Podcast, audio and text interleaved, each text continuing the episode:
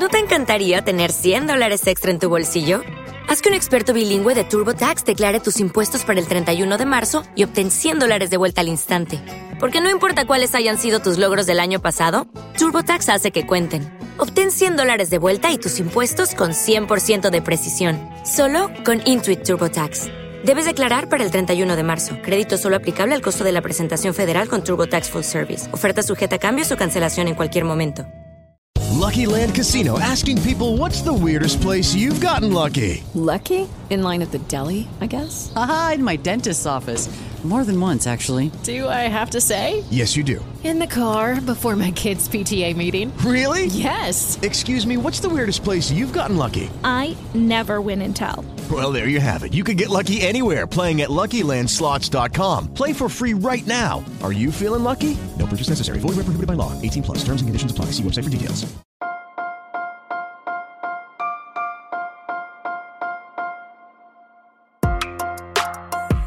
Buenos días, Madre Esfera. Buenos días, Madre Esfera, con Mónica de la Fuente. Pues aprovechando que ya teníamos a nuestra invitada lista y que todo funciona y que todo el universo se ha puesto a nuestro favor, vamos allá con la siguiente charla, eh, la siguiente presentación de esta Feria del Libro de nuestro segundo día, la Feria del Libro Madre Esférico 2022. Y ahora tenemos con nosotros a Ana Roa. Buenas tardes, Ana, ¿cómo estás? Pues buenas tardes, Mónica. Muy bien, disfrutando de la primavera.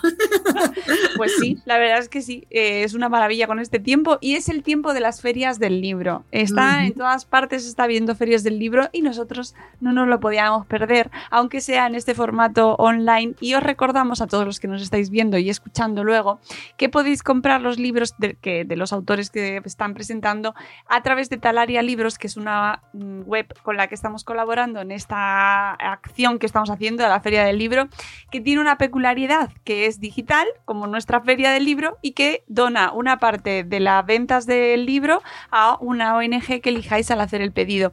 Así que, eh, bueno, pues que nos parecía una causa estupendísima para colaborar con, con esta feria y ya, pues, si compráis todos los libros que se ven, que estamos presentando, pues oye, ya tenéis una buena colección y además muy variada. En este caso, nos traes un libro sobre educación, ¿verdad? Eso es. un poco. Mirad, sí, la verdad es que, bueno, si los que me conocéis, las que me conocéis, he publicado varios, pero este que, que os traigo esta tarde, eh, que como le comenté a Mónica, se llama Educación Talla Única. Mira, aquí lo tenéis, genial. Eh, para mí ha sido un libro, pues aunque es es del 17, creo que es, o sea, que ya lleva unos añitos en el mercado, eh, ha tenido mucho éxito porque es un libro muy, muy actual y cuando lo hice no pensé que iba a tener esa, esa progresión que luego ha tenido y que iba a ser tan actual durante varios años, porque el título mismo lo dice, Educación Talla Única. Eh, realmente la educación no admite una talla única y de eso es de lo que hablamos en, en el libro, porque una educación, Mónica, que encaje con todos, eh, yo me imagino que ni tú lo ves posible, ni muchos de, de los que estamos aquí, una educación estandarizada, una educación en un molde, en un patrón, eh, no cabe. Entonces, de hecho, es lo que, lo que tratamos en el libro mediante unos temas unos temas de siempre, unos temas mm, más actuales, otros temas que han realizado amigos, compañeros de profesión y que realmente hacen el cuerpo de esta, de esta obra. Yo la verdad es que mm, en su momento, mm, cuando, la, cuando empecé con, con ella y pensé en un título así adaptado al, al momento, eh, que ya se estaba viviendo de diversidad, de inclusión, pues sí pensé mm, que había que reivindicarlo de alguna manera y cómo mejor que mediante un título que, que da forma al libro. Mm, eh, porque este talla única quiere decir que se deja fuera a otras tallas. Pues efectivamente, cuando hablamos de educación talla, cuando hablamos de talla única en educación, que ya sabemos que la moda, pues la talla única, pues realmente se adapta a todos, pero una talla única en educación no cabe. No cabe porque, porque una talla única para todos la misma, hay veces que pues no se adapta al, al nene, a la nena, al chico, a la chica y empiezan los problemas. Em, la educación, más que una talla única, tiene que ser de talla individual, de talla, mm, digamos, personalizada, por así decirte, para cada uno, lo que necesita, lo que, lo que puede vivir a nivel educativo, hay que adaptarse a ellos. Y ya hemos vivido mucho una educación talla única en años pasados, en, en épocas pasadas, y creo que ahora este modelo de adaptación tiene que ser diversificado y tienes y nosotros los que nos dedicamos a la docencia bien seamos profesores o bien cualquier em, otro profesional que esté dentro de un centro educativo es muy importante que se dé cuenta que acompaña a ese alumno a esa alumna más que más que ser el que lo dirige por así decirte. De hecho mira bueno dime Mónica dime. No no no sigue sigue sigue de hecho, mira, uno de los temas que, de innovación, si quieres luego te cuento un poquito el índice, pero bueno, uno de los temas de innovación es coaching. Eh, a mí me encanta el coaching, tengo formación en él y para mí ha sido un gran descubrimiento porque te enseña mucho a acompañar, a asesorar, ayudar al alumno, a la alumna a buscar sus metas, no a dirigirlos, sino ni tampoco a ser su mentor, sino realmente acompañar, asesorar. Y hoy en día necesitamos eh, que la docencia se trabaje mucho el tema coach, de coach, para bien sea profesor, bien, porque es necesario, es necesario que tengamos esa formación. Pero ¿en qué sentido te refieres como coach? Porque últimamente se utiliza esa palabra para todo. Ya sé que es un poco, un poco el cajón desastre. Pues mira, por así decirte, eh, al hilo de otro libro que publiqué con un compañero que es, eh, que sobre altas capacidades, eh, por ejemplo, en los ejemplos ya sabes que es donde mejor se ven las cosas. Entonces, imagínate un chico o una chica con altas capacidades en una clase, un niño o una niña, que tienen, pues ya sabes que, que muchos tienen bastante complicación con una enseñanza pues curricular estandarizada y que tenga que cumplir unos objetivos. ¿Qué puede hacer un profesor que tenga una formación en coaching? Pues acompañar a ese chico, a esa chica, ponerle metas diferentes, em, no ser una educación dirigida. Puede, de hecho, puede, imagínate en un trabajo por grupos, este chico, esta chica puede aportar mucho a sus compañeros porque puede ampliar la información, puede ayudar, puede estar em, investigando y ahí el profesor le está, dando un, le está dando un margen. Realmente no está dirigiendo, le está acompañando a que toda esa capacidad intelectual pueda sacarla y luego no realmente no se convierta en un fracaso escolar o no se convierta en un chico que tiene eh, determinados problemas emocionales porque realmente la clase no encaja. Entonces ahí el profesor acompaña asesora, eh, busca unas metas para ese alumno que realmente pues mm, no puede quedarse en esa educación tan estandarizada que muchas veces se imparte. Por así decirte, esa sería la idea. es aplicable pues en este caso al caso que te comento. Eh, ¿Para quién está escrito este libro que nos presentas hoy? Está escrito para la comunidad educativa en general, em, eh, para docentes, para mm, directores, para coordinadores, incluso te diría que para la familia. Yo normalmente, mm, mira, escribo en un, y siempre pido un lenguaje claro, un lenguaje llano, un lenguaje legible, eh, que llegue cercano, porque mm, por mi forma de ser es lo que quizá donde me siento más cómoda y porque realmente ayuda, ayuda mucho al, lector o a, que al que le interesa realmente. Eh, si yo, por ejemplo, te digo los temas de siempre, que he incluido unos cuantos, el estrés en los niños, pues evidentemente nos interesa porque está es actual. Si te digo que la envidia, también, porque por mucho que haya sido un sentimiento que ahora a lo mejor se llame de otra forma, pero siempre está ahí. O las amistades y las compañías de nuestros hijos o de nuestros alumnos también nos interesan. Y eso pues está en el libro en los temas de siempre.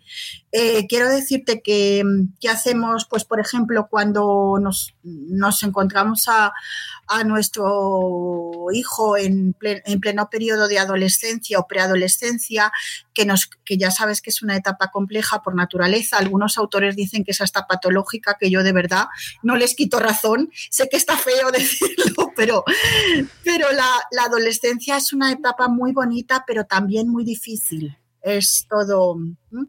Entonces, sí, ¿verdad? Y ahí entra todo el mundo de, de amistades que te, pues imagínate, nos empieza a preocupar yo te lo digo porque ahora mismo tengo una hija adolescente de 13 años, o sea que ya es que te hablo desde todo. Tú también. Ay, Dios mío, pues ya sabes. Ya sabes que ahí se nos presenta una etapa muy bonita, pero también pues con mucha incertidumbre. Y las compañías Em, en este pleno proceso hormonal y de evolución que ellos tienen, ellas tienen, eh, son muy complejas. Entonces hablo mucho de la comunicación. Eh, todo el trabajo que hemos hecho antes como ahora en este caso te hablo como madre, em, o todo el trabajo que puede hacer un profesor o una profesora en el centro relacionado con la comunicación con los chicos, la empatía, todo lo que es habilidades sociales, es fundamental cuando llegan a estas etapas tan complejas, esa adolescencia inicial, porque si se corta la comunicación, mm, es mucho más difícil entrar ya con, en ellos. Y no hablo para nada ser sus amigos, eso es diferente. Hablo mm, mantener una comunicación donde realmente ellos, ellos sientan, porque lo necesitan, que te interesa su mundo, que te interesa dónde están, que te interesa lo que hacen, eh, que, te interesa de verdad y que realmente los escuchas cuando, cuando ellos quieren hablar de, algún tema que, que, ya sabes que depende mucho del momento. Pero es muy importante y de eso hablo para que veas que sigue siendo actual, Mónica. Sí, sí, totalmente. Y además sé que tú das muchas charlas y conferencias eh, y mm, sí que me gustaría saber un poquito cuáles son las preocupaciones principales que ves tú eh, cuando pues acudes a centros, pues, tanto desde la parte educativa como desde la parte de las familias. Mira, el, hay muchísima mm, preocupación, entre comillas, con, lo que podríamos llamar educación emocional. Yo creo que las emociones tendrían que incluirse en el currículum. No sé si es Canarias la única autonomía que realmente tiene una asignatura de educación emocional, pero de verdad, o sea, se tendrían que incluir desde los cuando son pequeñitos, que sí, que realmente se trabajan ya en el ciclo de 0 a 3, en infantil se trabaja mucho, eh, luego llega la primaria y empieza como a haber lapsus ahí. Y em, se disfrazan un poco de las horas de tutorías, pero realmente eh, que tienen los chicos en el cole, las chicas, pero realmente no es una no es una formación en educación emocional y los principales problemas y consultas están relacionados con, con la vivencia de la emoción de los chicos, el afrontamiento de conflictos, si realmente tienen tienen recursos, tienen fortalezas, cómo está su autoestima. Hombre, cuando son más pequeños, ya sabes que, como dice el refrán, los problemas se hacen más grandes a medida que van creciendo. o el dicho, vamos. Pero cuando son más pequeños, hombre, es lógico que, les preocupe o que, que, nos haya preocupado a los que hemos pasado ya por esas etapas, pues em, cómo se van desenvolviendo, si son autónomos, el famoso lenguaje, el desarrollo del lenguaje. Em, ahí hay muchas consultas, sobre todo de los más pequeñitos. Em, pero luego a medida que van creciendo, aparte de los famosos, de la famosa parte académica, mm, lo que realmente les preocupa es toda la parte psicológica en cuanto al desarrollo emocional de los chicos, si están preparados, si no se pierden a la hora de afrontar los conflictos, si por si son tímidos porque son tímidos, la influencia del grupo, mm, hay muchísimo. Si realmente saben ser resilientes, que eso es otro de los temas que, incluyo en el libro. Eh, la, la, importancia de educar en resiliencia, que ya sabes, Mónica, que fue una palabra que apareció hace unos años, que se puso de moda, que de repente... Sí, y que de repente todo era súper resiliente, solo, salía resiliente por todos los lados. Todo, todo, hay que ser resiliente a todo, sí, sí, sí. Sí, pero, pero realmente em, educar en resiliencia se hace en el día a día. No es que de repente aparezca una adversidad o un contratiempo y, lo, y haya que reaccionar. No, se hace con el ejemplo, se hace em, siendo pues los profesores, los padres, las madres, modelos y porque realmente si, por ejemplo, mm, tú no te has trabajado primero y eres una persona pues que sufres mucha ansiedad, etcétera, etcétera, los chicos, los niños lo van, lo van a absorber y, esa inseguridad que a veces nos quejamos de que aparecen los, o sea, que aparece cierta inseguridad en nuestros chicos, en nuestros alumnos, en nuestros hijos, también hay que ver un poco de dónde procede. Y eso no significa que, que nosotros tengamos que ser aquí súper, que no lo somos y tenemos errores y hay que reconocerlos delante de ellos. Pero sí que es cierto que, que muchas veces nos tenemos que trabajar nosotros, no cabe otra.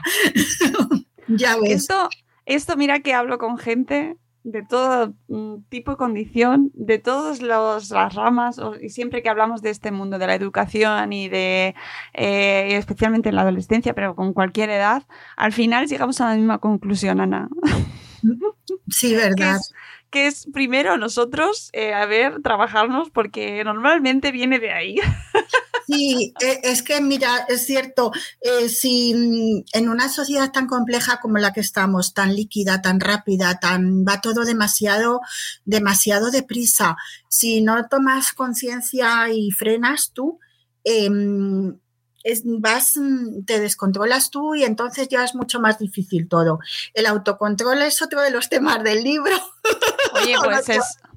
Pues es súper interesante. Sí, sí. Eh, eh, y una pregunta muy interesante que porque se está hablando cada vez muchísimo, incluso hay congresos y reuniones de expertos y tal sobre esos temas.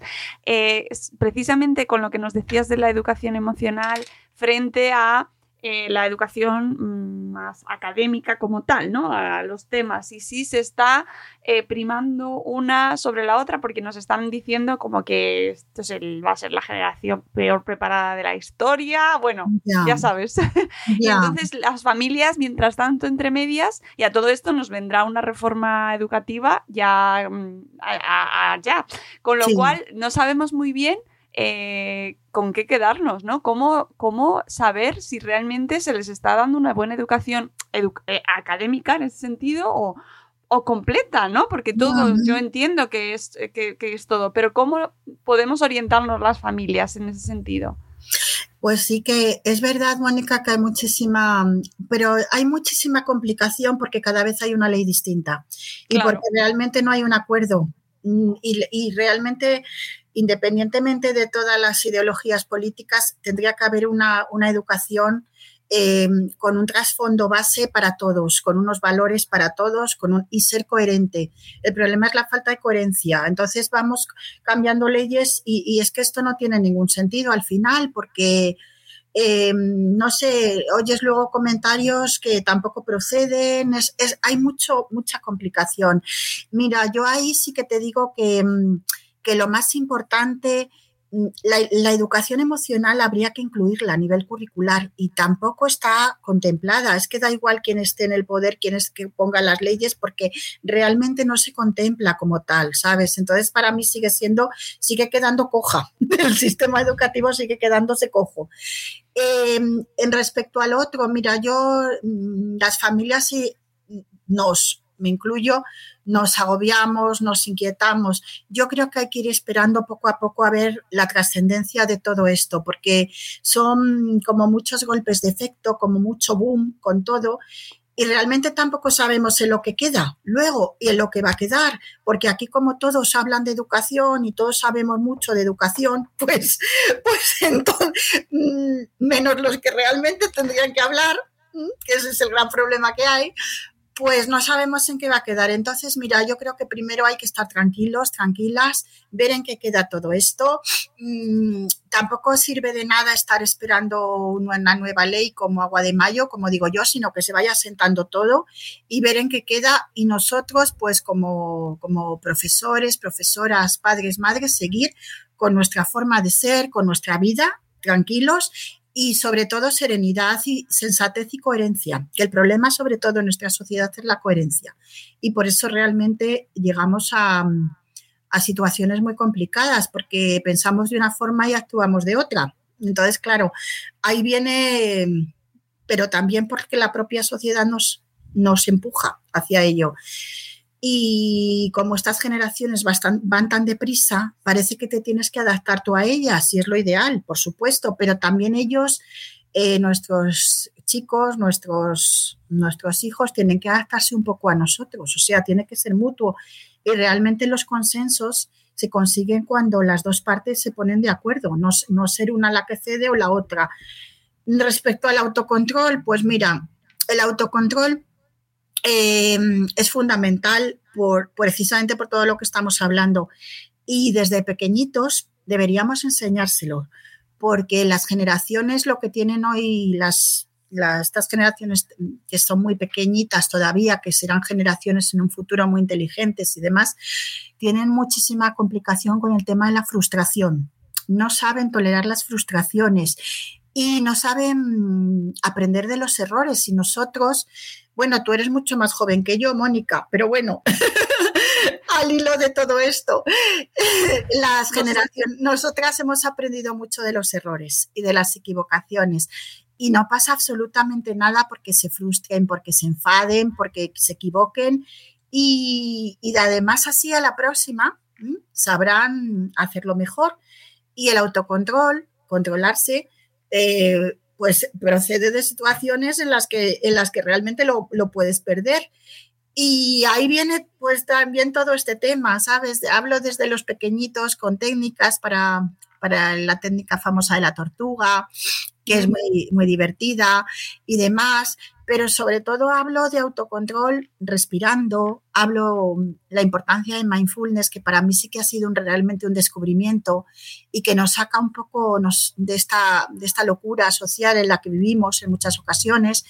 Y sí, el autocontrol me parece fundamental, tanto para papis como para mamis, como para profesores, como para los más pequeños. Y también aparece, efectivamente.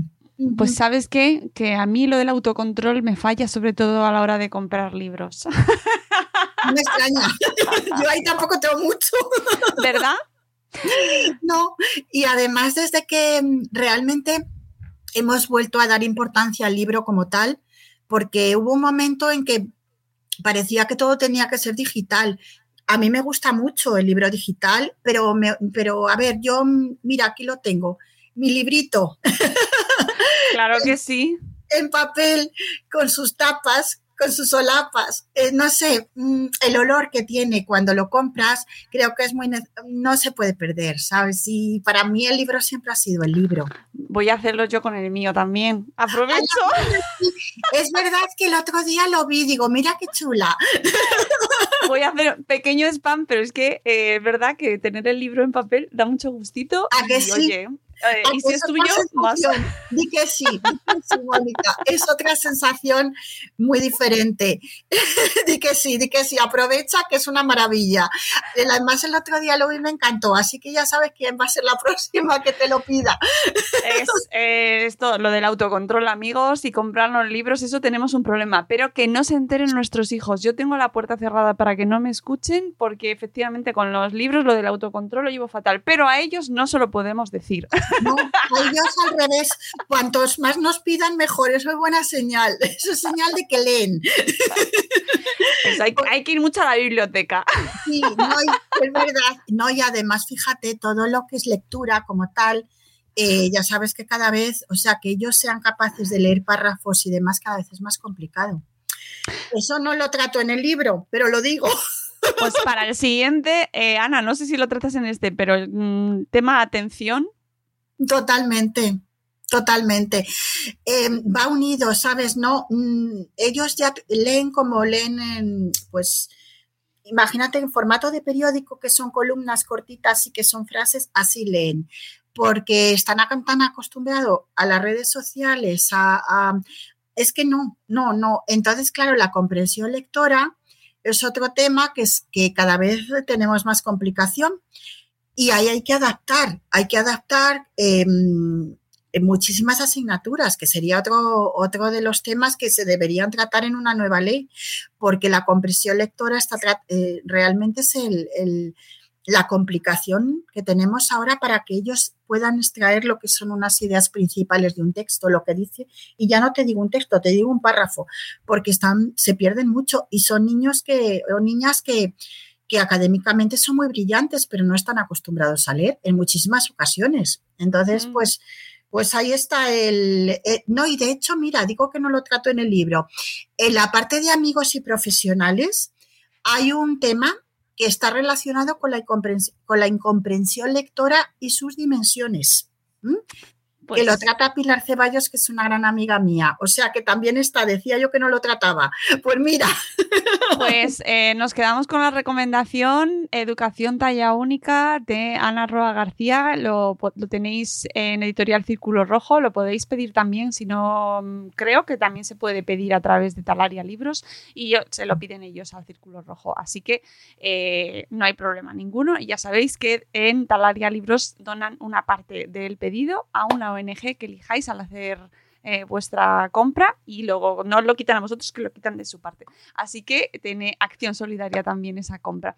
Ana, muchísimas gracias por acompañarnos en esta edición de la Feria del Libro Madre Esférico. Pues muchísimas gracias, como siempre, a ti, a Madresfera, porque la verdad que haces una labor fantástica, muy activa y muy necesaria hoy en día. Así que un placer pues muchísimas gracias. Muchas gracias por formar parte de Madresfera, por presentar este libro y por seguir escribiendo, que la podéis encontrar en roaeducación. Mm, sí, Sí, mira, tengo, sí, no te preocupes, tengo la web que es roaeducación.com y el blog. El blog lo tengo todavía alojado en WordPress, es roaeducación.wordpress.com. Pero vamos, pues entrando en la web, Exactamente. Que, y, sigue escribiendo y eso eh, es lo que a nosotros nos gusta, que para poder compartir pues, tu contenido y tus posts eh, a través de nuestras redes. Ana, nos vamos. Muchísimas gracias, por habernos acompañado y amigos, volvemos a las 18.45 eh, ya mismo, que ya que nos vamos. Venga, hasta luego. Adiós.